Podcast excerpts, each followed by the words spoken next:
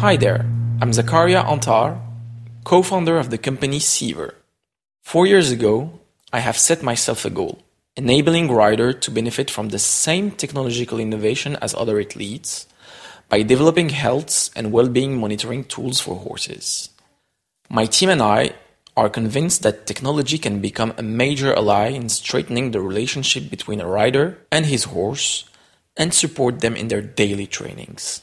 Over the past four years, Seaver has surrounded itself with engineers, equine physiotherapists, professional riders, equine health experts, and a large community of horse lovers to develop our second generation of devices, the CFIT and the CFIT Pulse and ECG. This podcast will help you better understand our technology and how to analyze each one of our features.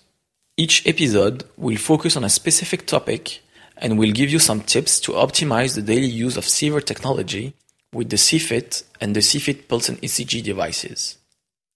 From heart rate to symmetry and jump data, the whole Seaver technology will be explained in this podcast.